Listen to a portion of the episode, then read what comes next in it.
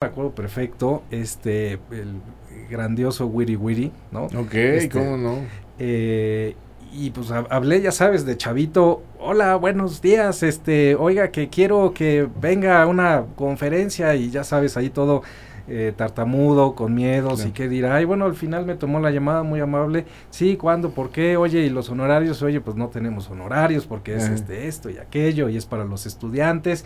Me dice, sí, de acuerdo, nada más necesito este un traslado y listo, ¿no? Yo quiero ser emprendedor, quiero ser mi propio jefe, quiero este. pues el techo es mucho más alto, ¿no? De Claro. esa manera. Lo único que me quedó claro o, o me di cuenta de ese momento es que si yo compito con él directamente, la verdad es que no iba a ganar. Hola, ¿qué tal? Buenos días, buenas tardes o buenas noches. Estamos aquí en su espacio Líderes al Descubierto y como ya es costumbre tenemos a dos grandes personalidades con nosotros. El primero de ellos es el buen Alfredo Gutiérrez. Aplausos. y el segundo es Cristian Vela. Ambos vienen a tratar con nosotros el tema de las empresas familiares. Ya se imaginarán, si de pronto en las sobremesas discutimos y hacemos chistes y cosas que no a todos les parecen, imagínense en una organización, en una empresa. Así que platicaremos alrededor de ello. Les platico que Alfredo estudió comercio internacional y pronto ahí en su juventud ya estaba instalado en la aduana de Guadalajara, intentando practicar todo lo que aprendía en clase, muy inquieto siempre, al lado de sus pasiones, nada, na- nada singulares, ¿verdad? De los barcos, los autos, los viajes, la fiesta, ¿cómo no? Veremos qué importancia tuvo la fiesta en su vida y cómo la sigue teniendo en la vida de su empresa, los... dime. Anfitriones. Anfitriones, perdón, me- Anfitriones. olvidó. Perdón, de pronto falla la, la cabeza. Y Cristian Vela, que también eh, en una empresa familiar de ya más de 50 años, él pues se dedica a estudiar mercadotecnia, hace un sinnúmero de diplomados dentro de los que están compras, ventas, comercio digital, ¿no? Entonces, pero como es de, como ya es costumbre aquí en Líderes al Descubierto, hablaremos mejor en la voz de ellos mismos cuál ha sido su camino rumbo a esto que se denomina el éxito, que sabemos aquí en revista C-Level y Líderes al Descubierto, que es algo aspiracional. Es decir, uno nunca llega, de- decía nuestro entrevistado anterior desde los Pirineos, allá en Europa, nos comentaba que Peter Drucker decía que el día que alguien considera que ya alcanzó el éxito, está volviéndose obsoleto de una manera muy rápida, ¿no? Así que les doy la más cordial bienvenida, Cristian, Alfredo. Gracias. ¿Qué tal si por orden alfabético empezamos con Alfredo y nos comentas cuál ha sido tu historia de vida? ¿Cómo era ese niño Alfredo, ese joven Alfredo? ¿Y qué fue recolectando en todo ese camino que hoy te permite estar al frente de Grupo Anfitriones? Estimado Bienvenido. Bogart, antes que nada, muchas gracias por la invitación. Pues, ¿qué te cuento? Esperemos, este, sé que la entrevista es corta porque te la puedo platicar como en tres horas, Ya pero ya sé. eh, se- seré, seré breve. Realmente, eh, pues yo estudié comercio eh, internacional, estudié en Guadalajara, en el ITESO. eh, por eso, pues, eh, mi pasión con Guadalajara, incluso mi esposa es de Guadalajara, entonces disfruto muchísimo. Yo estudié comercio internacional eh, y digamos a media carrera eh, me metí a, a trabajar a la aduana, sabes, como practicante, etcétera, y realmente me cambió la vida, ¿no? Porque me acuerdo perfecto, hay una como una biblia de comercio internacional y cada artículo tiene un, un número, tú sabes muy Los bien de eso. terms. Sí, ¿no? eh, tal cual. Entonces es te, te las tenías que aprender y el examen seguro este por, por ahí pasaste. Eh, tenías que pues decir qué producto era, ¿no? Y era dificilísimo, ¿no? Fui a la aduana y me los aprendí porque ahí lo vives, ahí Claro. los ahí los usas y los ves, ¿no? Y dije, ¿qué diferencia de, de leer un libro y todo a realmente ir a la práctica, ¿no? Entonces me, me- me gustó y este y, y ahora que empecé a trabajar sí me cambió la, la vida, fui como mucho más activo, este sí veía Pero ¿cómo que ahora que empezaste a trabajar, Alfredo? Bueno, O sea, es que... me- me- acaba de empezar hace un mes este cabrón, imagínense. pues sí, pues a ver, es que... no, me- no, ya, ya cuando ya estás al frente del grupo, ¿no? Exacto. No, Porque de trabajar tienes ratote. No, totalmente. Me, me remonto a, esa, a ese Sí. momento cuando estudiaba y trabajaba, ¿no? Y eso me llevó a así diferenciarme de mis compañeros en, este, en la universidad. Y un maestro me invitó, eh, con, con mucho precio, Alex Alera, eh, me invitó a Coparmex, a. Jóvenes Empresarios Coparmex. Y ahí entonces eh, empecé a involucrarme, ¿no? Un poco político, un poco eh, negocios. Y se organizó un congreso para los estudiantes. Este congreso fue muy interesante y, y partió eh, mi vida básicamente en dos, porque es cuando empecé a realizar eventos realmente. Hoy anfitriones, se los adelanto, me dedico a la organización de viajes y eventos corporativos. Y este congreso, eh, me acuerdo perfecto, el título se llamaba El Circo Empresarial. Y a mí me tocó, no sé por qué, el tema de las relaciones públicas y venta. Entonces muy contento participaba y eh, pues era invitar a los ponentes, ¿no? Me acuerdo perfecto, este, el grandioso Wiri Wiri, ¿no? Ok, Este, ¿cómo no? Eh, y pues hab- hablé, ya sabes, de chavito, hola, buenos días, este, oiga, que quiero que venga a una conferencia y ya sabes, ahí todo eh, tartamudo, con miedos y qué dirá. Y bueno, al final me tomó la llamada muy amable, sí, ¿cuándo? ¿Por qué? Oye, y los honorarios, oye, pues no tenemos honorarios porque es este, esto y aquello y es para los estudiantes. Me dice, sí, de acuerdo, nada más necesito este, un traslado y listo, ¿no? Eh, lo mismo sucedió, eh, era muy relevante recordar el mundo político en ese momento sobre Vicente Fox, ¿no? Porque Claro. venía a cambiar toda la historia del PRI. Eh, otro tema fue que eh, venir a Los Pinos y, y tener la reunión con el presidente, que era diferente, pues eh, realmente fue muy relevante eh, para mí, ¿no? Y esto, digamos, detonó y afianzó mi, mi- mi interés por los eventos. Mi padre organizaba ya este pues, eventos, la Anfitriones tiene aproximadamente 40 años y ya se dedicaba a eso, pero yo no estaba en este mundo. Realmente, pues yo comercio y yo con mis cosas.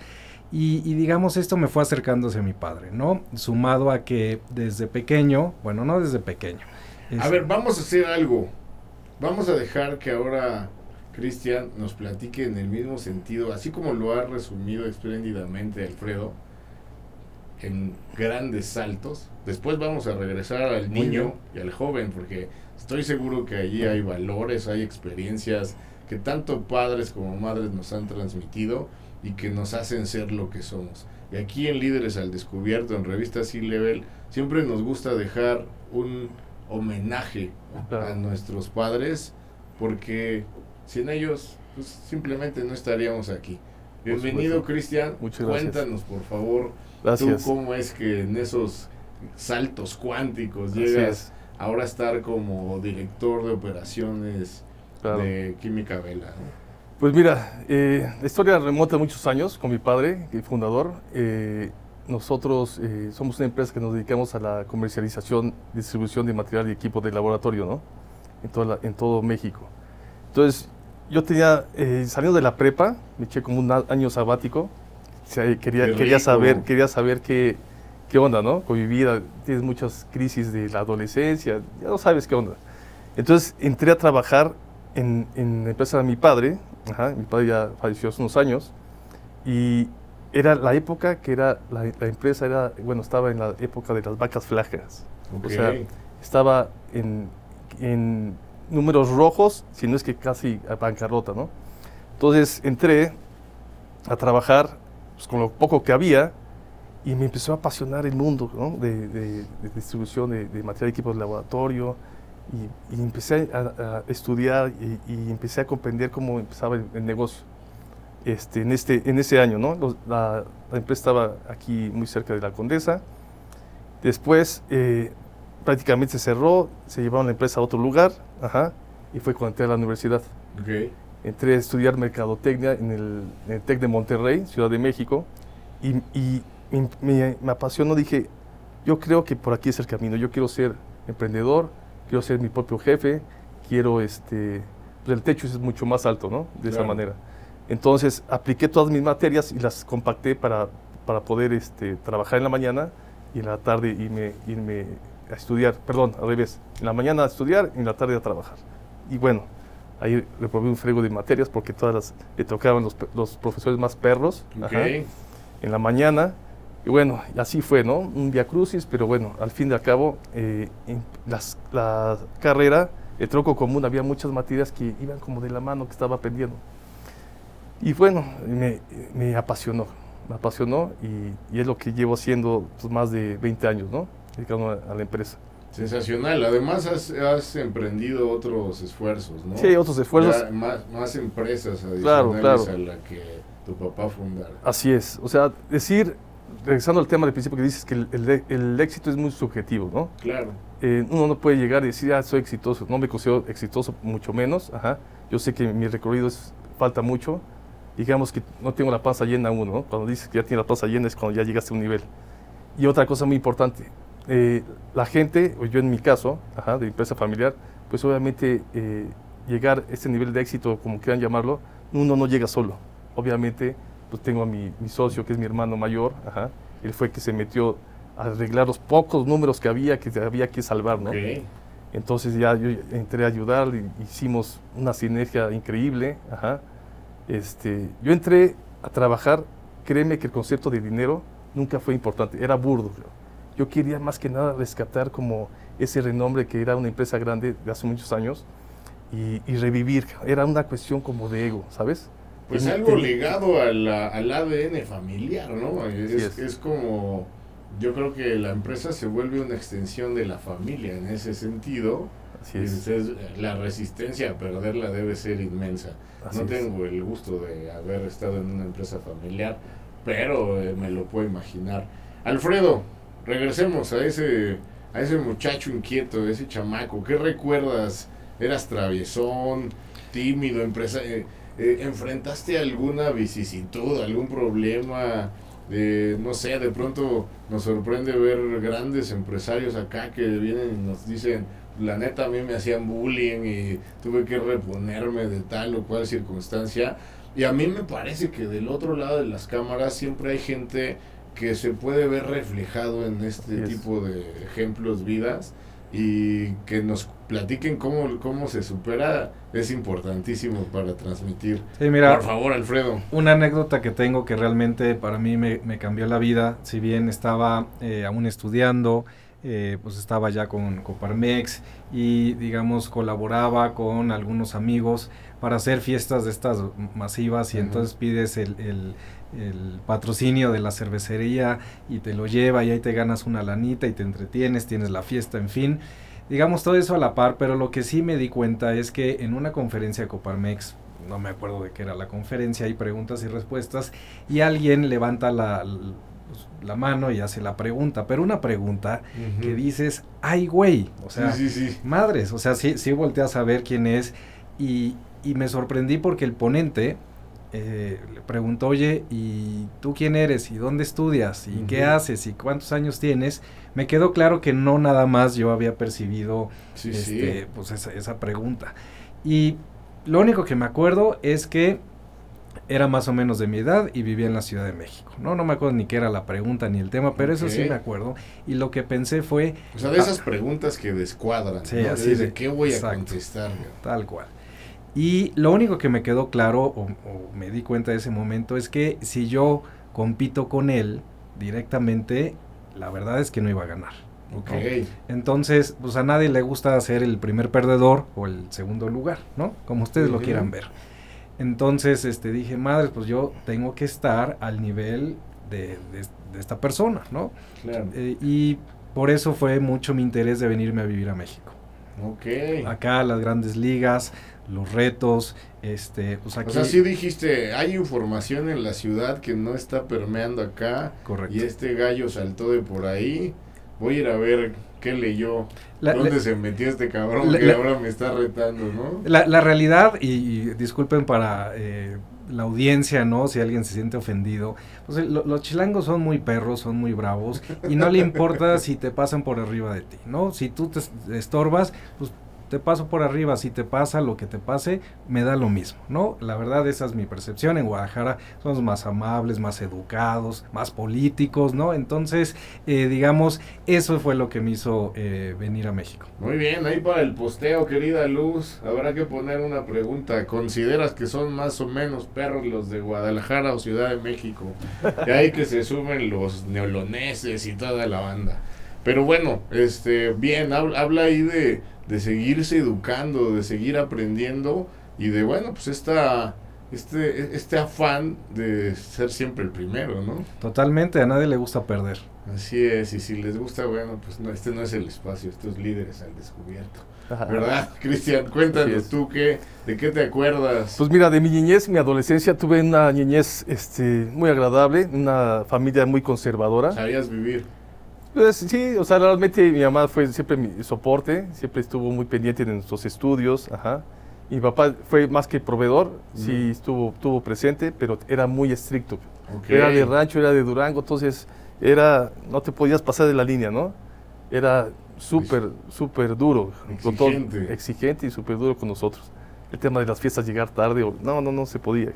Aretes, tatuajes, olvídalo, te arrancaban con un cuchillo todo eso, ¿no? Entonces, muy buenos recuerdos. Sí me hacían bullying, claro. Todos sufrimos bullying alguna vez. Eh. Claro, no, que, ¿Pero recuerdas algún momento así? Sí, yo usaba lentes, ajá. Entonces me bulliaban, pero una vez me, echaron bronca y dije, me tengo que rifar, pase lo que pase. Claro. Dos, tres golpecitos que solté, nunca me volvieron a molestar, ¿sabes? Entonces pues, traía la semblanza de mi papá, fuerte, hombre fuerte, duro, entonces me tenía que aventar al ruedo. Si te dieran en la torre, pues ni modo, ¿no? Y eso pues cambió mi, mi perspectiva. Dije, ah, caray. Sí se puede. Sí se puede, claro. Entonces ya pasó este, la secundaria, la prepa, que fue lo que te estaba comentando. Y yo me acuerdo mucho, ajá, mucho, eh, cuando estaba en la preparatoria, en la secundaria, quería ver qué, pues, qué hacían mis amigos, ¿no? Sus papás. Entonces, unos eran hijos de políticos, otros senadores, bla, bla, bla. Pero me acuerdo mucho, bueno, había muchos juniors, obviamente, pero me acuerdo mucho los papás que eran papás empresarios, ¿sabes? Entonces, como que los chavos tenían otra actitud, no eran, no eran tan tan afianzados al, relajo tal vez, o sea, todos echamos relajo sin duda, pero como que estaban más eh, con otros enfocados. enfocados. Y eso yo lo fui tamizando con el tiempo y dije, ah, caray, eso es lo que quiero, ¿sabes? Me gustaría esto para mis hijos, quiero hacer este tema. Entonces eso me forjó, ajá, y, y ya cuando entré a, la empresa familiar, ya tenía más o menos definido lo que quería hacer, ¿sabes? Pero bueno, eso fue mi, mi infancia. Oye, ¿cuáles son los valores que destacarías de tu madre que te dejó? Uh, digo, me echaría aquí muchos días, pero realmente eh, ella era muy honesta con sus sentimientos, ajá. Ella apreciaba mucho eh, la, reunión familiar, quería tener a todos los hijos reunidos en la convivencia, en las pláticas. Había mucha comunicación, ¿sabes? No, ella se, era, era otras mujeres de otra época. yo las llamo mujeres de acero. Eran épocas donde ellas eh, cocinaban, ¿no? Como hoy en día que tiene tres, cuatro chicas que te apoyan. Ellas cocinaban, te llevaban a la escuela, estudiaban contigo. No, no, no, mujeres heroicas, ¿no? Ah, estoy seguro que todavía las hay. Por supuesto, este, no lo dudo. Pero Ahorita tal vez hay mayor este, comodidad, por así decirlo. Puede ser. Pero las mujeres y los hombres de nuestra época, nuestros papás, eran todólogos, ¿sabes? Claro, claro. ¿Y tú, Alfredo? ¿Qué más? Cuéntanos que tu papá, tu mamá, ¿qué te enseñan? ¿Qué te dejan? Pues mira, definitivamente eh, pues los valores, ¿no? La honestidad y el compromiso, ¿no? Creo que es lo que te puedes llevar y realmente en eso me, he basado. Y si bien la sociedad va cambiando, las generaciones van cambiando, para algunos es más importante que para otros, pero sí eh, eh, yo creo que esos dos pilares son muy fuertes. Honestidad y compromiso. Correcto. ¿Y en ese orden primero mamá y luego papá o los dos los compartían? No, yo creo que en ese orden, ¿no? Saben, siempre la madre eh, pues como dice Cristian, es, es, muy representativa por todo lo que significa y todo lo que vive al tener hijos, ¿no? Y este, todo lo que deja de hacer. Eh, solo ah, un paréntesis, en, en, mi oficina la mayoría, eh, puedo decir que más del 95% son mujeres.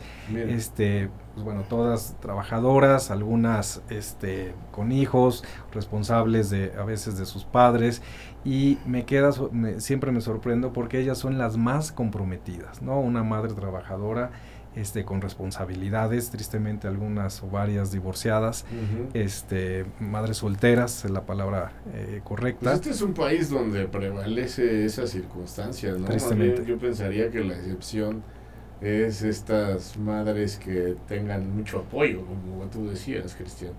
Eh, es lo que tenemos cerca de pronto, pero la, la visión generalizada es un país enteramente matriarcal donde muchos nos vamos a comprar cigarros y no regresamos, cabrón. Pero, pero bueno, ok, me, me, me gusta mucho esto porque fíjate que coincide con ya más de 40 entrevistas en este programa en las que casi siempre vemos esa constante de la mujer hacia el lado dulce, ¿no? Eh, como amorosa, la honestidad, la ética, y del otro lado es está el compromiso, el empuje, la exigencia, el esfuerzo, todo este rollo. Pero sí, sí, yo sí noto que, que empieza a haber como un cambio, ¿no? Donde ya también ahora, quizá las nuevas versiones de las mujeres de acero serían estas que llegan a niveles muy importantes en las organizaciones, claro. donde están dando la muestra de cómo deberíamos de actuar el resto de los miembros de la sociedad. Eh, hoy vamos a entrarle al tema de las empresas, las empresas familiares. Solo para, no quiero interrumpirte, una frase que me acuerdo que decía mi padre era, niñez es futuro.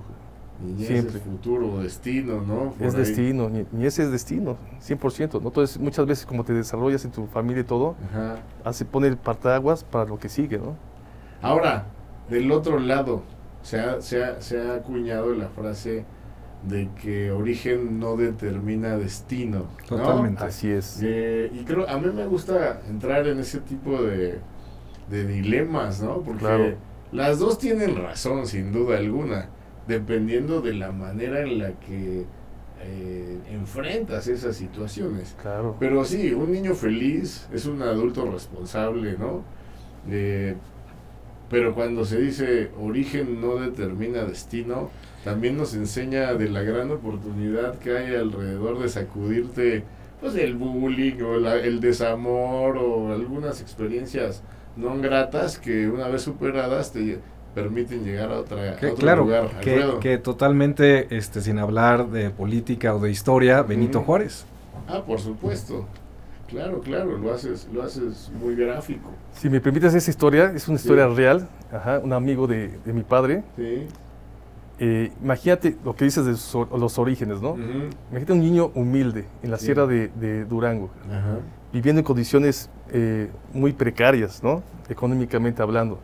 Imagínate, haz, sea tus ojos, imagínate un lugar, totalmente un pueblo, ¿no? Sí, claro. Y viene en el horizonte un avión una avioneta que tiene que aterrizar de emergencia en este pueblo. Y salen todos los niños. Y sale un niño y ve, se abre una escotilla y de ahí baja un hombre con su clásica este, casco, con gogles, su mascada y su chamarra de piel. El principito, cabrón. Imagínate el niño que vio esa imagen de un pueblo donde no tenían teléfono, no había internet, olvídate. ¿Qué es esto? Si había un radio, era un radio para todo el pueblo. Yo, ¿qué estoy viendo? Es como si nosotros ahorita bajar un, un ovni, ¿no? Por así decirlo. Y de repente el niño se quedó anodadado. El cuate bajó de emergencia, que necesitaba gasolina, echó gasolina a su avioneta y se fue. Emprendió el vuelo de, ida. El niño quedó enloquecido con el avión. Eh, dibujaba, fue creciendo, dijo, yo quiero ser un piloto de avión, ¿sabes? Órale se metió a estudiar eh, al, bueno, al ejército, en todas las fuerzas, este, eh, fuerzas aéreas. El, joven que ya, ya, era ya un muchacho fue a la guerra, Escuadrón 201, capitán Moreno Arriola y un héroe nacional. De una imagen que le cambió su vida al ver ese, ese aeroplano. Sin duda, sin duda. Y mira, este, qué, qué, buena, qué bueno recordar ese tipo de historias porque es justo lo que queremos que pase con niñas, niños jóvenes y no tan jóvenes, que probablemente los están viendo y digan, yo quiero ser como Alfredo, yo quiero ser como Cristian cuando, cuando sea más grande, ¿no? Claro. Cuéntanos entonces, hablando ya del tema, eh, me parece, y, esto, esto puede ser muy provocador, pero ustedes no han escuchado que, les digan, pues es que ustedes ya nacieron con empresa, es que sus papás ya hicieron, este, que de alguna manera se minimice eso. Claro. ¿Les pasó algo por ahí o no? Cientos de veces. Cientos de veces uno piensa que estaba en la comodidad y llegaste nada más a, poner la, bandeja ¿no? y recibir. No, la gente no entiende que es el famoso el iceberg del, éxito. Todo lo que está abajo no saben el sacrificio. Tienes que trabajar más que la gente normal. La gente que está en un horario de trabajo de 9 a 6 se acabó. Ellos perciben sus sueldos. No, si tú no trabajas y no, no sacas para la papa, no tienes para pagar empleados. Claro. ¿Sabes? O sea, un empresario en México es un héroe, ¿sabes? Pagas impuestos, creas empleo. Ajá. Este, Psicólogo. psicólogo, todo.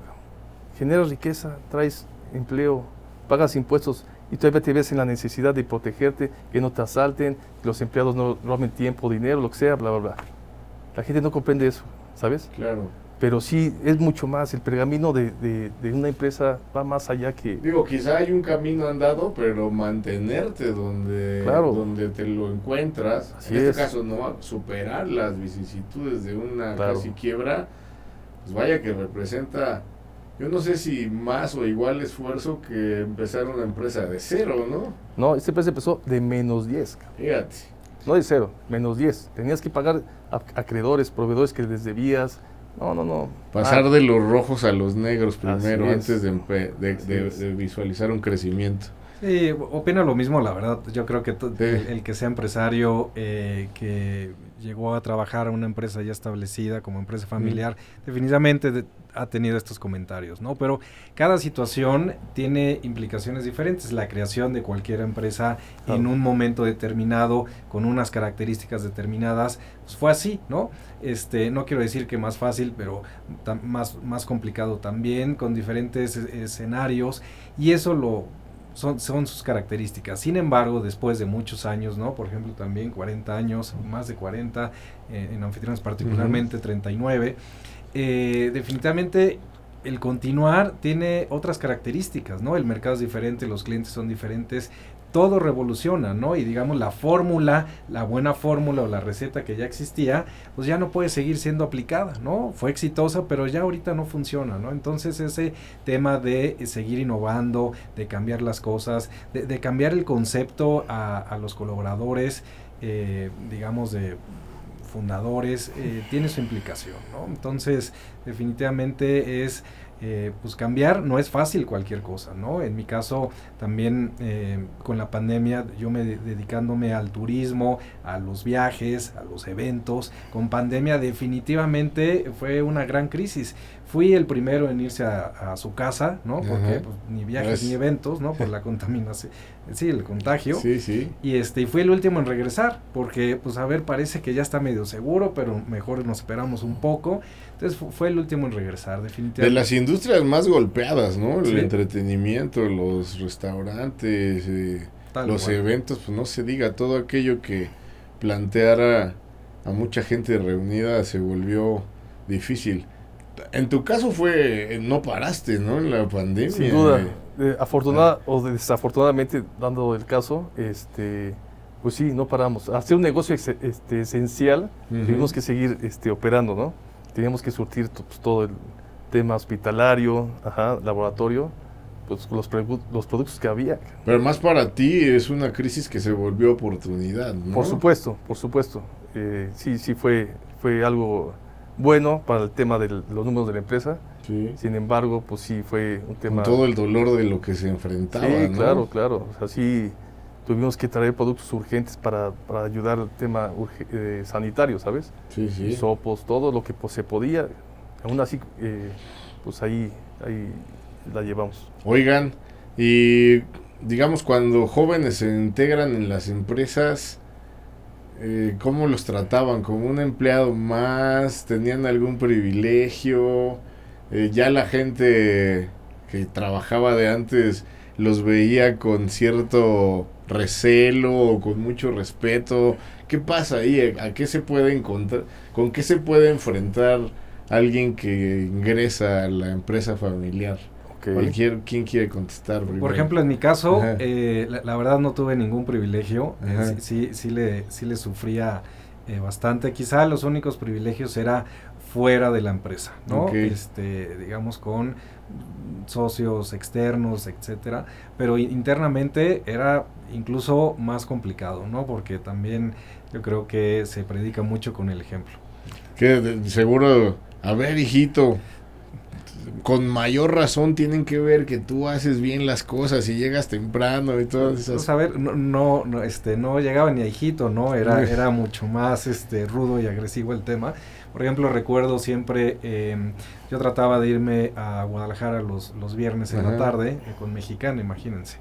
Entonces, eh, los vuelos, no sé, normalmente los, los tenía a las 8 o 9 de la noche.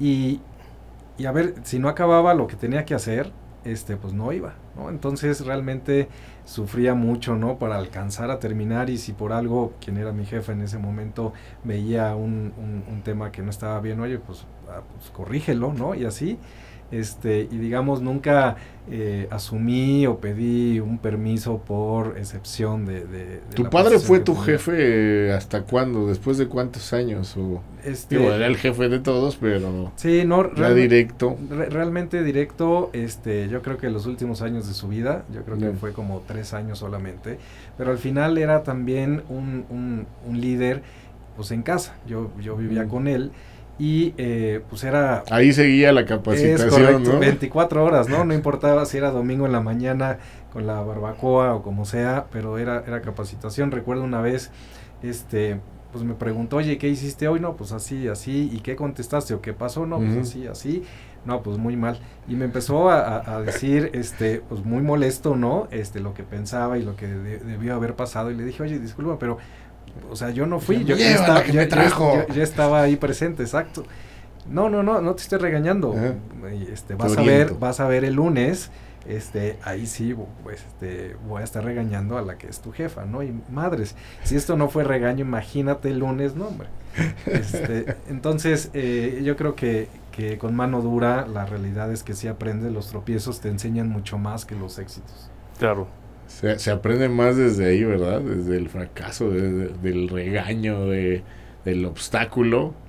Porque cuando las cosas van fáciles, como que lo asumes como lo natural, ¿no? Así es. Eh, yo tengo este realmente claro y la pandemia me ayudó a reafirmarlo. Si no tienes este sobresaltos, pues, no, sabes diferenciar. Todas las crisis son buenas para hacer ajustes. ¿Es correcto? ¿Y tú qué onda con ese tema? con ese tema ¿Entraste en friega o cómo? Sí, entré, yo digo que el respeto se gana, ¿sabes? Entonces yo entré, obviamente, pues saben que es eh, eh, hijo del dueño, lo que sea, bla, bla, bla. Pero el respeto se va ganando con el tiempo, mm. ¿sabes? A mí me tocó desde el principio descargar contenedores, empacar, llevar material, entregarle al cliente choferié, todo. O sea, en la mera chinga. Todo estuve, ¿sabes? Si hubiera llegado con otro propósito de echar mi sándwich mientras todos están ahí trabajando, no.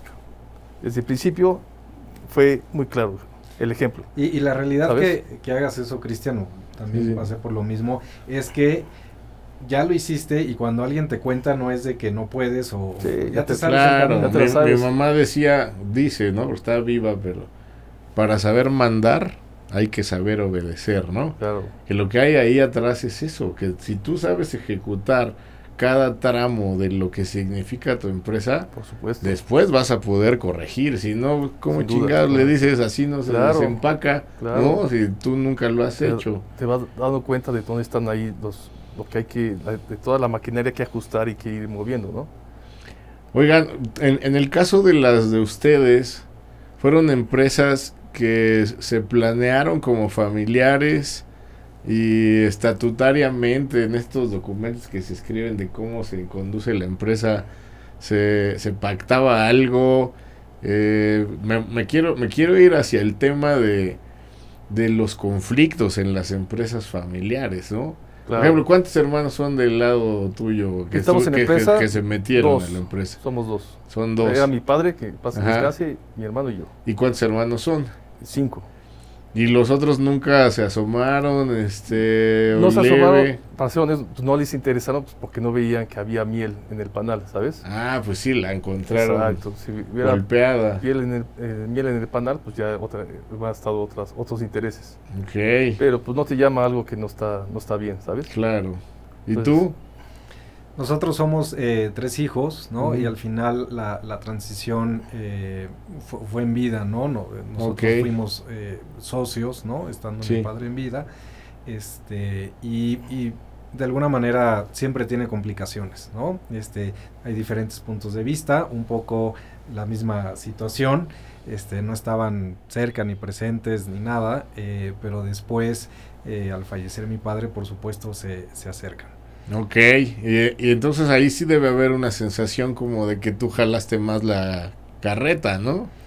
Pues mira, y- yo tengo muy eh, el, el tema eh, seguro y convencido, pues lo hago por mis intereses, ¿no? El que definitivamente beneficie a mis socios, pues es, digamos, de alguna manera pues, natural, ¿no?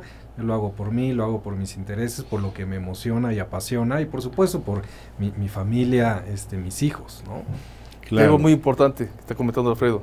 Independientemente de los intereses, siempre buscar la continuidad de la empresa, ¿sabes? Sí, sí. Hacer eco y quedar otras generaciones.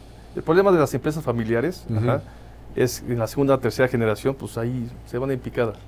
Hay quien no- ya no quiere eso, Exacto. ¿no? Entonces hay que hacer un gobierno corporativo y dejar los estatutos muy claros para que esto vaya. Cuarta, Como, como el. Winston Churchill, ¿no? Que ya los nietos ya no quisieron seguir con el restaurante, Sí, ¿no? Así es. Qué cosa. Salía más barato vender y hacer un edificio, Claro. ¿sabes? Justo para allá iba, porque hay dos, dos eh, digamos, digo, columnas. Ajá. Uno, el interés económico, meramente económico, ¿no? O sea, con estos recursos, ¿qué puedo generar y dónde se puede generar más? Y la otra es realmente la, la pasión, si te gusta el, el proyecto de negocio y ese plan de vida, ¿no? Entonces, digamos, eh, es- son esos dos pilares y si los mezclas, bueno, pues es la mejor combinación. Claro. La pasión. Así es, te tiene que El apasionar. elemento indispensable en la búsqueda del éxito. ¿no? 100%. ¿Cuál es tu pasión? Mi pasión, fíjate que es este mejorar la vida de las personas, obviamente en mi círculo, Ajá. de la empresa, es eh, generar más empleos, ajá, eh, pero me apasiona más que nada eh, que los productos que yo vendo, ajá, sin duda alguna, han salvado vidas, ¿sabes? De manera directa o indirecta, mis, mis equipos que acaban en un hospital para hacer ciertos análisis y eso, pues generan un cambio, están salvando vidas. Yo no soy el doctor que está dando el diagnóstico, pero yo sé que estoy haciendo un cambio positivo, ¿sabes? Ya. Entonces, eso es lo que me apasiona. Que Oye, sé que estoy haciendo un cambio. este, pensando en que no solo nos ven niñas, niños, jóvenes y no tan jóvenes, ¿por qué no les platicas un poco de qué es lo que podrían comprarte? Ah, bueno. Pues, en- ahorita que nos están viendo los jóvenes, ¿qué puede ser? En todos los laboratorios de las escuelas o universidades, pues están eh, eh, los equipos de ciencias, ¿sabes? Ok. Llevan la materia de Química, qui- biología. física, química, biología, y yo vendo todos estos, tos- todos estos sets para poder hacer los experimentos. Ok. Desafortunadamente, ahorita con todo el rollo que está pasando de los programas de la SEP y su- los libros, yo no, no lo he visto en la última versión, pero debe tener su programa de, de biología, física y química. ok. Todos esos kits yo los vendo, ajá. Aquí los muchachos, eh, antes cuando rompían un tubito, se los cobraban, ¿se acuerdan? Sí. O tienen que ir a conseguir. Claro. Pues yo soy la solución. Van, van conmigo y yo devuelvo. ¿Sabes? Oye, pero ¿y ya para hospitales y empresas más grandes? Sí, también este, los que estén interesados en, en distribuir material y equipo de laboratorio, pues la matriz está en la Ciudad de México y tenemos muchos eh, distribuidos en toda la República, ¿no? Ah, mira. Y, y atendemos lo que es tanto centros de investigación, la UNAM, Politécnico, obviamente eh, hospitales, privados, públicos. Fíjate que el tema públi- público no nos No gusta meternos metes mucho. tanto. Así es. Y este, laboratorios clínicos sobre todo. Laboratorios clínicos, eh, laboratorios medianos que quieren hacer a partir de 10 personas análisis, nosotros vendemos todos esos equipos. Ah, mira, qué bien. O sea que al- si a alguien le interesa poner un laboratorio, Claro, o hay- pensando poner un laboratorio, o son laboratoristas o biólogos que salieron ya de la universidad y quieren emprender su propia eh, clínica, laboratorio, se pueden acercar pero nosotros. también si estás en la República y ya vendes productos afines, Claro, bien podría ser distribuidor de química vela. así es, así es. Nos pueden contactar y con mucho gusto podemos atender sus... Sensacional, sus- pues aquí estarán viendo los las formas de contactarse con el licenciado Vela y sin duda pues ahí hay oportunidades de negocio. Claro. Y tú cuéntanos en el mismo sentido, ¿qué, qué, ¿en qué nos puede servir anfitrión? A ver, eh, anfitriones, ¿no? Y el nombre está excelente, ¿no? Justo nos dedicamos a eh, la organización de eventos. Estos eh, desde lanzamientos de producto, eh, capacitación a fuerzas de ventas. Si bien no estoy muy alejado de la industria de Cristian, mi principal cliente es la industria farmacéutica. Ah, mira, Entonces, eh, hay muchísimos eventos, ¿no? Hay mucha capacitación médica hacia los profesionales de la salud. los famosos congresos médicos, ¿no? Que siempre hacen en lugares paradisiacos, por cierto. Eh, Ya tiene sus temas de compliance. Justo ¿Ah, el, sí? el, el vier- el jueves pasado estuve en Saltillo platicando de compliance y esos lugares paradisiacos que no, no, no, no tienen que ser tan eh, criminalizados como a veces parece, ¿no? Pero bueno, eh, Oye, a ver, a ver, a ver, a ver, esto ya me mordió, ¿eh? Este, ¿qué hay de compliance alrededor de eso? Mira, este, trataré de ser breve, ¿no? Sí. Pero eh, el tema de compliance es muy amplio, ¿no? Eh, recordarán por ahí una empresa eh, ExxonMobil, ¿no? Este tenía, le pasaba unos, unos cheques, la asistente de, de un directivo le pasaba unos cheques a un senador en Estados Unidos. Entonces la asistente se le pareció raro, ¿no? Entonces decidió levantar el teléfono y habló por teléfono con este, las autoridades. Le dijo, oye, se me hace raro, yo siempre le hago un chequecito y no me parece correcto. Entonces, y pum, hubo toda una investigación y bueno, este, claramente estaba mal. Eh, entonces dos eh, senadores, eh, Sarbanex y Oxley, este, hicieron, digamos, la ley, bueno, no, no sé si es ley o no, pero el tema de compliance, ¿no? Sí, sí, Entonces sí. allá por al- alrededor de los años 2000, no sé si sea exactamente el, el año correcto, se empieza a difundir todo el tema de compliance y la industria farmacéutica se involucra mucho, ¿no? Porque a los médicos, eh, digamos, prescriben un producto que Sí. tú consumes para que recuperes tu salud. Eh, pero a veces ese producto no es el que tú necesitas, pero es el que sí le conviene que al te médico. deja más comisión. Eh, correcto. M- más que una comisión, a lo mejor le deja mejores viajes, eh, muchas mejores atenciones por parte del laboratorio, de la, sí, de, de la, el dueño de ese producto, ¿no? Y el médico lo sabe. Sí, pero- por referirte a determinado laboratorio a deter- o que compres de determinado fabricante de medicina, ¿no? Es correcto. Pero en, en el tema de eventos ya empieza a haber ahí una norma que cuidar. Sí, de- desde hace mucho, yo creo que desde 2000, si no es que un poco antes, ¿Y ahí qué pretende evitar? eh, pues que los médicos no tengan una orientación a prescribir un producto que tú no necesitas, sino realmente el que necesitas. No, pero en los congresos. Ah, eh, Porque, lo- porque sacabas este tema alrededor Correcto. de los lugares paradisiacos. sí, eh, que Cancún o Acapulco dice, por venir aquí a hacer el evento o qué? Sí, justo estaba platicando eso Ah. eh, la semana pasada, eh, justo con el socio fundador de Cetifarma, ¿no? En donde tenemos un amigo en común Sí, como sí. directivo. Entonces estaba conversando con, con este fundador, el doctor Millán, y eh, Cancún Center, ¿no? Porque digamos, como país, ya se delimitaron y hay unas normas. El que vayas tú a Cancún no es un pecado, ¿no? Es donde más infraestructura aérea hay, es donde más capacidad hotelera, salones, etcétera, hay, es lo más fácil y también económicamente, ¿no? Sin embargo, algunos laboratorios lo ven mal.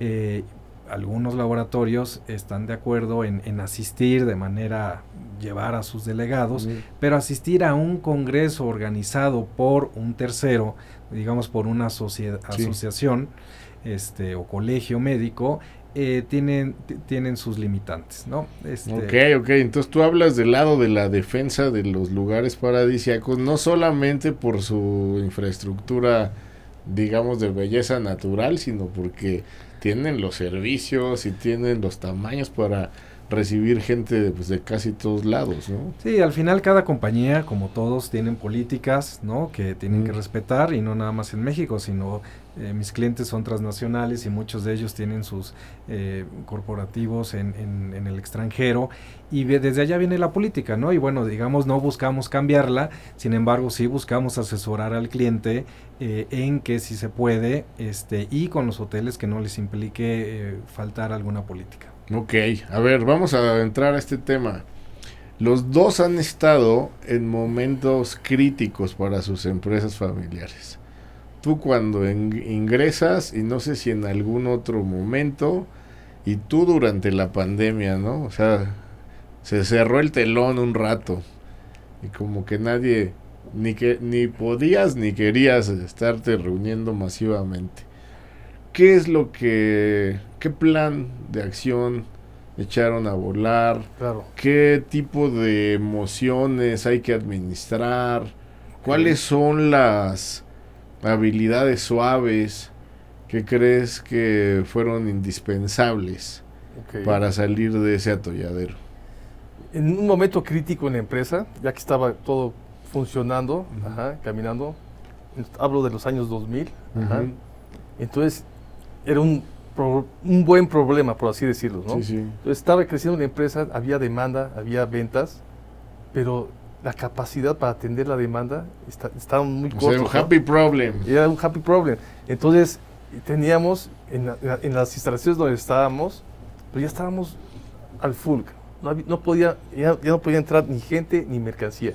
Y seguían los pedidos y teníamos los pasillos llenos de cajas y, y, estábamos trabajando en condiciones que ya no podíamos. Oye, pero en el caos o tratando un poco Tratando lo que podíamos. ¿Dónde se quedaron los íbamos matraces? Y... Íbamos a implosionar, o sea, era una locura, era una locura. Entonces, ese fue un happy problem, pero era un problema grave. No sabíamos dónde estaba la mercancía, era un caos total, un caos total. ¿Qué hicimos? Pues teníamos que ir al siguiente paso instalaciones mayores, mayor gente, crecer. Tenemos que, eh, gente de confianza que estuviera en otras áreas. Necesitamos manos, ¿sabes? Necesitamos manos de confianza. Tenemos que buscar gente cercana que nos ayudara. Entonces ahí este, hicimos todos los arreglos que pudimos en esa maquinaria y obviamente pues ya mejoramos los procesos. Mejorar procesos, ser muy disciplinado, ¿sabes? Tener muchísima comunicación con todas las gentes de áreas, con los, los gerentes, fue una cosa eh, muy positiva, pero que nació de este, este, este problema, ¿no? De la demanda. De ahí en fuera, eh, lo que comentas, pues yo digo que la comunicación lo es todo. Con los, otros miembros familiares que estés trabajando, dejar las, eh, las cosas muy claras, muy claras, cuál es tu posición, cuál es la mía, y las grandes decisiones, obviamente hay que hacer sinergia, ¿no? Alguna inversión que, tiene, que se tenga que hacer, hay que conjuntar los dos eh, pero muy claras las, las, opiniones y, los, y el trabajo de cada área. Eso es Acá tu hermano Jorge es el otro, el otro gran jugador, ¿no? 100%. Y hasta donde tengo entendido, él está en Estados Unidos. Es correcto. Y ya abrieron allá alguna Tenemos, eh, empresa prima, hermana. Exacto, son empresas dedicadas al mismo ramo, nada más que en el mercado americano, ¿correcto? El va y viene, ajá, él está más enfocado al tema eh, de ventas, tema, toda la numerología y todo, ¿sabes? Es algo muy importante que quiero comentarle a los jóvenes. Uno no es todo lo uno no sabe hacer todo, ¿sabes? Hay que tener a tu equipo de trabajo siempre necesario, hay que aceptar uno mismo para que eres bueno y para que eres pues, no tan bueno, ¿no? Claro. Entonces, si no eres tan bueno en ciertas acciones, ya sea contables, pues tráete un super contador. Si no eres bueno en temas de, leyes, reglas, traer un muy buen abogado. Claro. Pero tienes que apoyar. Aquí el todólogo, en las épocas de nuestros padres, eso ya se acabó. Y estamos ayuda. Colaboración. Colaboraciones. ¿no? van a costar, ni modo, pero bueno, eso te deja el camino para enfocarte a lo que necesitas, ¿sabes? Para hacer negocio, para crecer tu empresa y todo. ¿En qué te complementa Jorge a ti, por ejemplo? 100% el tema eh, contable, ventas. Él es ingeniero, tienen otra mentalidad, están, son este, muy avanzados. Yo soy más explosivo. Muy más- ordenados, ¿no? Muy ordenados. Y Yo- tú haces que las cosas funcionen. Yo ¿no? quiero tal producto, yo quiero que se venda, yo creo, me apasiona que sé que se puede vender, ¿no? El negocio. Ok. Entonces hay que tener mucha comunicación. Muchas veces mi hermano dice, no, no inviertas en esto, que nos va a llevar el tal. No digo nada, si lo traigo. Y ya cuando funciona, dije, mira, viste que no, sí funciona. ¿Cómo, Y otras cómo- veces no cómo ¿verdad? administra Cristian Vela el, el estrés? El estrés, ¿cómo lo saco? Mira, de diferentes maneras. Yo le digo a todos mis amigos, hay que sacarlo de manera positiva, ¿sabes? Ujú. La manera negativa, pues te vas a tomar, te vas a hacer locuras. Ah, pero uno que otro chupecito, pues se sí, puede, ¿no? se puede, pero no hay que tomar ese camino. El camino positivo que te desestrese, que es ejercicio. Ujú. Me encanta hacer ejercicio en la mañana. Este, trato de meditar, estoy empezando a meditar. Me gusta, ajá. Y me gusta estar con la familia, salir al bosque. Yo busco las cuatro hormonas de la, de, de- de la felicidad, ¿no? Ok. Que es citocina, en- endorfina. Serotonina Ah, claro. y dopamina. Do- ¿Cómo lo busco? Me encanta cantar, ¿sabes? Me gusta estar con los amigos, convivir con los amigos, salir en familia y ir a muchos lugares eh, naturales. Los que dicen aquí que les gusta cantar, se tienen que echar una, una Échele. cancioncita. Órale. A ver, échate una. Ah, Vas, Cristian, hay que inspirarnos. Eh, el, el líder es el descubierto, nos gusta cantar. un, un pianito, una- un buen micrófono y órale. Unos Ahora- tequilas, necesitamos unos tequilas, si no, no. Bien, eh, Al- Alfredo, ese momento oscuro, Sí, se cierra el telón, ¿qué pensabas? ¿Qué atravesaba, qué preocupaciones atravesaban por tu cabeza y cómo saliste avante? Mira, la realidad es que yo viví dos momentos difíciles. La primera, eh, mi padre murió hace un poco más de 10 años y, cuando murió eh, había dudas eh, un poco por la parte interna, este, con socios comerciales y uno que otro cliente, ¿no? Este, una empresa dirigida básicamente por una persona, si bien con una estructura eh, amplia, ¿no? Pero digamos, eh, como bien decía Cristian antes, en el pasado, pues una persona hacía de todo, ¿no? Y este, si no pasaba por su decisión, pues no se movía nada, ¿no? Entonces, como... Se vuelven ellos mismos los procedimientos, este, las políticas, todo, ¿no? Es correcto. Entonces, digamos, algunos propios y extraños tenían miedo. Por ahí tuve algunos tropiezos, ¿no? Con esas dudas que tenían.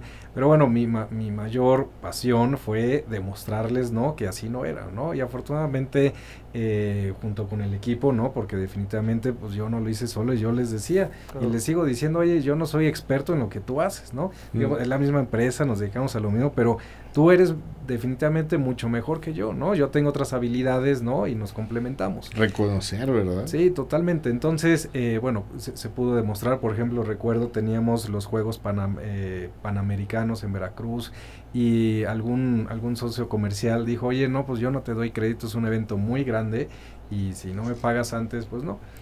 Este, pues, pues, ni modo, si no confías, le pagué por, por el 100% antes, pero le pedí un importante descuento, ¿no? Que eso nos benefició mucho las utilidades. Y bueno, fue un gran evento y eso fue hace ya más de 10 años y bueno, aquí estamos. ¿Y sigues con esa alianza? Sí, seguimos Sí. con esa alianza, por Ahora sí ya te presta. Por, por supuesto, este, nunca quito el dedo del renglón en, en- en- en decirles, ¿no? Ese tema. O sea, un descuento eterno por esa desconfianza. Bueno, eh, algo así buscamos. Y eh, el otro momento difícil que viví fue la pandemia, ¿no? Porque justo a eso nos dedicamos, a los eventos, a los viajes, a las reuniones, totalmente eso, eh, a los congresos médicos. Eso pues nos, no- nos partió todo, ¿no? Y, y nos fuimos, ya platicaba hace rato, ¿no? Que fuimos los primeros en irnos, los últimos en regresar y dejamos de trabajar al 100%, ¿no? Hacíamos algunas cosas digitales, ¿no? Pero realmente el- lo, lo que hacíamos eran centavos, ¿no? Y esos centavos, con un excelente eh, director financiero, los hacía, los extendía, los extendía hasta que tuviéramos otro ingreso nuevamente de centavos. Eran centavos literalmente, ¿no? Oye, tuvieron que hacer reducciones salariales o recortes en Totalmente. su plantilla. ¿Y cómo lo administraron, man? Mira, este, justo había una, una transición, eh, la, la empresa a ver, me, remonto un poco más años atrás, eh, la empresa estaba creciendo muy bien, estábamos muy bien posicionados, sin embargo, necesitábamos o, creíamos que podíamos mejorar, ¿no? Y digamos, nos fuimos a, buscar el mercado a una persona externa, ¿no? Entonces contratamos a un director general y ese director general, eh, pues al, final de, de beneficiar, perjudicó porque tenía unos intereses eh, quizá como un colaborador. a la familia. Exactamente. Un colaborador con ingresos este, quincenales, ¿no? Que pues, esa era la preocupación. Y eh, de ser 300 personas en el, en el grupo, con, mucho trabajo se, se, redujo, con muchas implicaciones este, pues, legales, eh, emocionales, humanas. Y bueno, ¿y qué creen? La única persona que no se bajó el sueldo fue él. Él y la, los oh. recursos humanos. Impresionante. Este, bueno, con, con, mis socios demostré eso, ¿no? Y, y, ya cuando definitivamente quedaban dos pesos en la cuenta, ¿no? Pues ya ni, a este señor le íbamos a pagar, que él seguía recibiendo su sueldo este íntegro, los demás no. Este, pues bueno, ya, ya, se fue y yo retomé la dirección de, de la empresa. Este, y pues era muy, muy complicado, ¿no? Porque imagínense, este, pues sin dinero, ¿no? Yo les dije, oigan, no se lo imaginen, no, pero yo vengo desnudo a hablar enfrente de ustedes. y lo que les digo, sí, no, porque si se imaginaba alguien, ¿no? Sí. Este, vengo a decirles tal cual este, lo que está pasando en la empresa, en qué momento nos encontramos, cuáles son las implicaciones y qué es lo que tenemos que hacer, ¿no? Yo solo me quedo claro, ¿no? Que yo soy Alfredo Gutiérrez y que eh, debemos de salir adelante, si no me cambio el nombre, ¿no? Ahora me llamo Juan González. no, por supuesto, eh, Alfredo Gutiérrez y yo creo que eso, ese momento de, de, de total honestidad, porque ya no tienes nada que perder, ¿no? Ya eh, la empresa prácticamente perdida, afortunadamente con, con la colaboración de muchos de, nuestros compañeros que confiaron en mí, este, que espero no se hayan imaginado verme desnudo, este, salimos adelante, ¿no? Y, y sí sufrimos, sí fue muy difícil para mí levantarme yo en las mañanas, y ver el techo y digo, madre, ¿y ahora qué voy a hacer? ¿no? Entonces tenía que encontrar qué sí hacer, ¿no? Y digamos como empresa, para seguir adelante, hablando del personal, porque somos una empresa de servicio, ¿no? Este, no podíamos seguirles pagando y no podían seguir siendo las mismas personas, ¿no? y no podíamos pagarles la liquidación que por ley, por supuesto que les correspondía. Y lo que les dije, ¿no? Y, son de, la, de los compromisos, ¿no? Que aprendí de los valores de mi familia, ¿no? Definitivamente esos compromisos los tenemos que manejar. Y eh, cuando vayamos teniendo ingresos, estos ingresos lo primero que se va a hacer es pagar tu liquidación, ¿no? Y no te la voy a poder pagar en una sola exhibición porque no se puede, ¿no? Pero sí te voy a, estar pagando, ¿no? Entonces, afortunadamente, de eh, básicamente 200 personas que dejaron la empresa, solamente recibimos dos demandas, ¿no? Este, que por supuesto estaban en todo su, su derecho, este, totalmente, ¿no? Eh, por supuesto, eh, una, una de esas demandas la, la, quitó en el camino, ¿no? Al ver que a todo mundo le pagábamos, porque a esta persona de la demanda ya no le podíamos pagar porque pues era ya un tema este, legal, ¿no? Y luego saben también los juzgados a veces cerraban y abiertos y, se hizo eterno, ¿no? Se volvió más largo el camino. Correcto. Al final con esta persona mantuvimos este el tema el tema legal todos los demás acabamos de pagar no fue un momento muy difícil porque también había personas que como personas las estimo mucho mm. sin embargo en tema económico pues no se puede hacer otra cosa. Y al final lo que sí me lleva de aprendizaje no de esta gran oportunidad porque sí vi un, gran problema en, en la empresa y en mi vida personal es que de, este, de esta situación saqué aprendizajes, ¿no? Eh, cambié el modelo de negocio de la empresa. Antes eh, pues buscaba crecer, facturar, eh, dar este servicio que los clientes buscan y lo cambié enfocado todavía, todavía al servicio, ¿no? Que realmente nuestros clientes tengan la asesoría y resultados este, que esperan o, o superar sus expectativas. Pero lo que cambié fue, pues, ¿para qué importa facturar? ¿no? Este, lo que buscamos es, es la rentabilidad y la productividad de la empresa. Y con eso eh, totalmente nos va muchísimo mejor que antes de pandemia, ¿no? Y facturamos la mitad de lo que estábamos haciendo en 2019. Pero con gente feliz, ¿no? Oye, ¿desde qué tamaño organizas eventos? Porque te escucho y yo percibo que son eventos bastante grandes. Pero para quienes te están escuchando digamos, desde cuántas personas o... Por supuesto, yo digo que, que, la reunión más pequeña es de dos personas, ¿no? Ah, este, y definitivamente necesitan un lugar, un servicio, este, una asistencia, tras, traslados, transportación, en fin, simplemente una asesoría o, o un apoyo en llevar una agenda, ¿no? Eh, la presentación, en fin, ¿no? Entonces, eh, podemos hacer reuniones de todo tipo, desde dos personas, ¿no? Que quizá lo único que puede implicar es que si eh, los honorarios que está cobrando anfitriones van a la par de ese servicio quizá de dos, tres personas que se puede realizar. Hasta. Hasta el evento más grande que hemos hecho ha sido de 45 mil personas. Wow. Muy bien, muy y bien. muy contentos. Cada año realizamos este algún par de congresos que en promedio andan con 5 mil asistentes. Entonces, eh, muy contentos, es complicado. ¿Conciertos? Eh, participan algunos eh, conciertos, pero digamos que, que organice anfitriones conciertos, ¿no? Pero puede ser una línea de negocio, ¿no? Al final siempre, este... Todas tenemos otro podcast, se llama Vocabulario y andamos haciendo cosas de esas. Ah, pero bueno, a ver, vamos, vamos cerrando. Estos líderes al descubierto ya los descubrí. Primero tú, la verdad es que me pareces un tipo forjado en la vía del esfuerzo. Me parece que está muy reflejado en tu carácter la personalidad de tu padre, ¿no? Pero que para quienes te conocemos un poco más sabemos que hay mucha bondad en tu corazón, que ahora descubro viene del lado materno. Me parece que tienes una visión muy clara de que lo que te imaginas lo haces que se logre, ¿no? Y pues sin duda que estás siempre como ese cazador esperando a que pasen por enfrente de ti las oportunidades para poderlas volver todo un éxito. Así que te quiero felicitar y toda mi admiración. Gracias. Y tú, Alfredo, pues la verdad me parece que tienes una, una bonomía muy marcada que, me, que, que no me equivoco al decir que coincide plenamente con esa palabra anfitrión.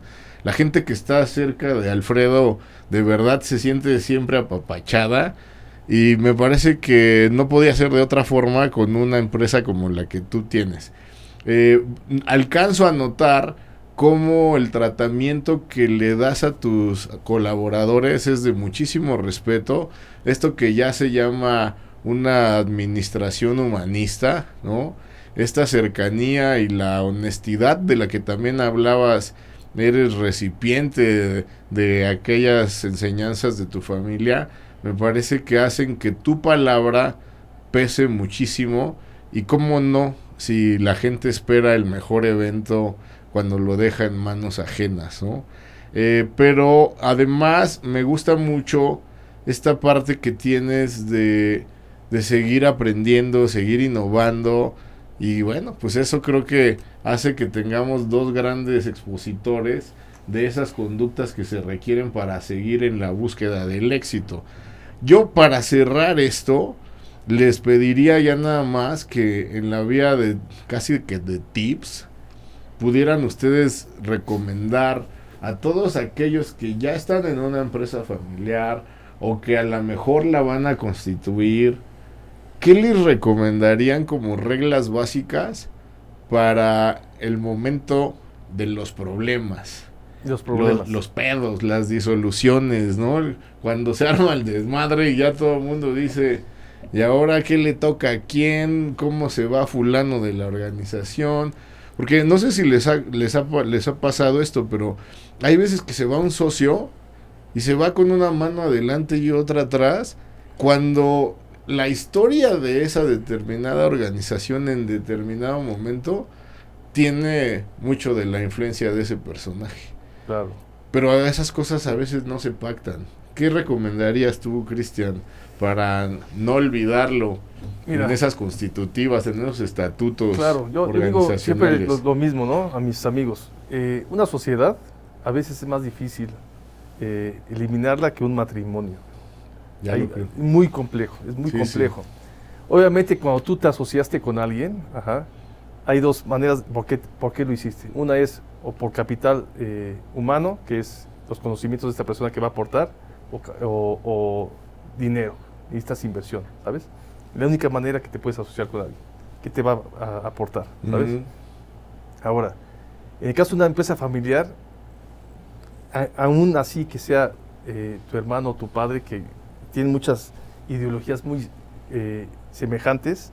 Sí, Hay muchas y que en el momento de firmarla todo es felicidad. Todo es felicidad. El, el problema es, no es ese, sino la familia política, los intereses de la familia política, los hijos, ya va cambiando tu perspectiva.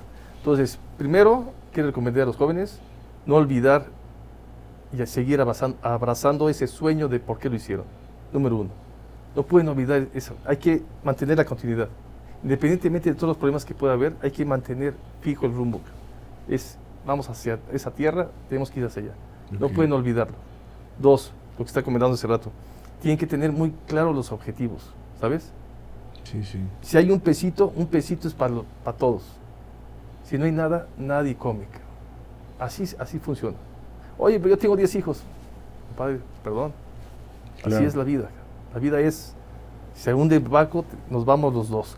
Eso es la, la verdad. Otro muy importante, no olvidar, no olvidar los, las leyes universales básicas. La empresa lo que están haciendo tiene que ser eh, seguir con sus con honestidad, con sus principios, ¿sabes? Buscar el bien común. Siempre hay que buscar algo que, tu- que- que lo, lo estás yendo hacia ese rumbo mejore la vida de las personas, la comunidad o donde te encuentras. Si es nada más una empresa por hacer dinero burdamente, va a fracasar tarde o temprano. Tiene que haber una misión, tiene que haber una visión Propósito. un propósito, debe haber un cambio y seguir ese rumbo. Y no tomar las cosas personales. Porque entre, entre familiares te dice algo, "Ay", no, no tomar, hay que ser muy objetivos, hay que ser profesionales. Ok. Y nada más para cerrar todo este, este círculo, totalmente consistencia y disciplina. Hay que ser muy disciplinados en todo lo que uno se propone y lo que está trabajando. No porque seas dueño o seas mi hermano, ah, ya me voy, de vacaciones tres meses. No. Es que seguir trabajando, seguir insistiendo y seguir una consistencia pura, más que tus mismos empleados. No llegar a la mediodía a trabajar y me voy a la hora de la comida, no. No, vas a trabajar más y vas a darles a todos esa ideología de trabajo. ¿Qué le vas a decir a, a Sofía si es que decide integrarse a la familia, a, No, la, a la es, empresa familiar? es un hecho, es un hecho. Se va a ¿Cuál- meter a la empresa, la voy a hacer que sea eh, bióloga, sus sueños de, de pintura, eso se acabó. No, nada de eso. nada que- no, difícilmente, eh, digo, los niños crecen y tienen otros sueños, ¿sabes? Sí. No, no sé si le guste, si guste, bienvenida, ¿no? Suponiendo que sí, ¿cuál sería el, el consejo el primer El, día? pr- el de primer trabajo? consejo, el primer día es, mi hija, todos somos iguales en esta empresa. Todos somos iguales. Sensacional. De la, la señora que está haciendo la limpieza hasta el alto eh, ejecutivo, todos somos iguales y nos manejamos con respeto. Aquí está prohibido una falta de respeto o una grosería. Ok. ¿Y Alexander? Igual, El mismo consejo. igual. Es- ese hombre sí va, va directo a la empresa, ahí sí va a trabajar. y, este, y, y tiene que estar en todas las posiciones y aprender. Y si, digo, si les interesa, ¿sabes? Claro. Hay que ver, hay que ver. Y digo, zapatero a sus zapatos, es muy- el dicho, pero Hay tiempo, hay tiempo. nadie sabe qué va a pasar. ¿Y tú, Alfredo? ¿Qué recomendarías para esos tiempos de nubarrones? Pues mira, eh, uno que, que tengan muy claro ese objetivo, por qué quieren participar en la empresa, es meramente económico, realmente les a- la apasiona. Si van a participar y no van a sumar, este, pues que ellos mismos se den cuenta que, que no es lo correcto, ¿no? O sea, ¿quién quiere estar en un lugar que no es bienvenido? ¿Quién quiere estar en un lugar que está restando? Entonces, definitivamente que tengan muy claro todas las personas el objetivo, que, que comprendan el objetivo de la empresa, ¿no? Este, cuál, qué es lo que vende, qué es lo que hace, este, cuáles son los valores de la empresa. Si no los tienen claros, pues definitivamente los problemas van a ser mucho más pronto. Siempre va a haber problemas, somos personas y, y las personas tenemos puntos de vista que no significan que estén mal. Mm. Estas diferencias, este, muchas veces aporta, ¿no? Y como bien dices, Cristian, que no te lo tomes personal. Oye, tú me dijiste el otro día y, y ahí cargo con el dolor. Si se dicen las cosas, yo todos los días le digo, todas las, todos los lunes hoy me reuní con mi equipo y siempre se los recuerdo. Eh, si tienen algún tema, por supuesto díganlo, pero de manera profesional. Si dicen que no les gustó mis zapatos porque esto y aquello, esa es otra historia. Pueden hablar perfectamente de mi trabajo, bien o mal, pero háblenlo. Si es profesional, eso va a sumar bastante. Entonces, eh, básicamente, pasión, orden eh, y, y bueno, no, no tiene que ser empresa familiar, pero estar dedicado a lo que realmente estás comprometido. Sensacional. Pues yo solo agregaría, no se les olvide cuáles van a ser las reglas para separar a algún socio, sea familiar o no lo sea, porque luego allí, de verdad, los juicios se hacen eternos. Esto es Líderes al Descubierto. Él es mi amigo Cristian Vela, él es mi amigo Alfredo Gutiérrez. Y bueno, pues juntos somos los, los tres mosqueteros. Muchas gracias, Robert. Muchísimas gracias. Muchas gracias.